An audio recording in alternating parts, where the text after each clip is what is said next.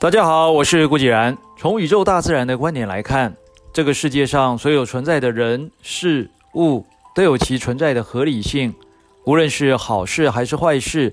所以老子也曾经说过：“天地不仁，以万物为刍狗。”一语道破了天地的无情。这也是为什么会说“天若有情天亦老”。何谓情？情就是我们最直接的观感，也就是我们如何看待事物。如果能够站在宇宙大自然的高度来看待这个世界，并没有那么多的情。试问，这个世界完美吗？一个完美的世界或是一个完美的事业，到底存不存在呢？如果你现在有机会问李嘉诚先生，长江实业是否是完美的事业？当然不是啊，否则李先生为何要如此辛苦地继续拼搏呢？记得之前还在红海服务的时候，有一回的会议途中。郭台铭先生也曾感叹地说道：“不知道为什么红海会变得这么大。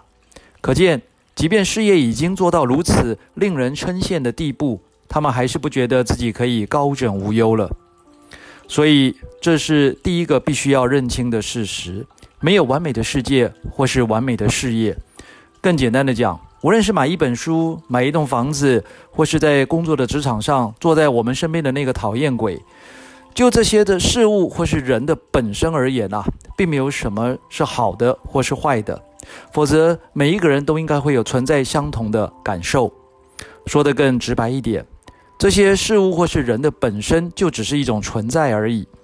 也正因为是这样的存在，我们的心念想法才会如此重要，因为一切唯心所事。我们看待人或事物的角度，源自于我们的内心或是我们的观感。但这个并不表示我们只要许下愿望就能够去改变或左右这些事物或是这些人。举例，在这个世界上，应该没有一位企业家想要失败、想要破产、想要不积极的员工、想要欠收账款的客户、想要失败的婚姻。但是为什么我们总能看到这些层出不穷的案例呢？从某个角度来看，破产、倒闭、失败。不幸的本身只是一种存在的事实，但所引起的种种想法，则是来自于我们的内心。重要的是，我们能否面对事实，采取必要的作为，而不是停留在想法，任凭情绪泛滥而错失改变的契机。所以，当我们不希望失败、不希望破产、不希望贫困的时候，关键在于我们的心念是否真的那么想，以及我们是否采取了必要的行动。李嘉诚先生曾说：“一个人有多强大或多少能力都不是重点，如果心不够大，你将不会成功。心是一个无形无相的东西，要怎么样变大呢？心就像太阳的光芒一样，存在的时候就已经那么大了。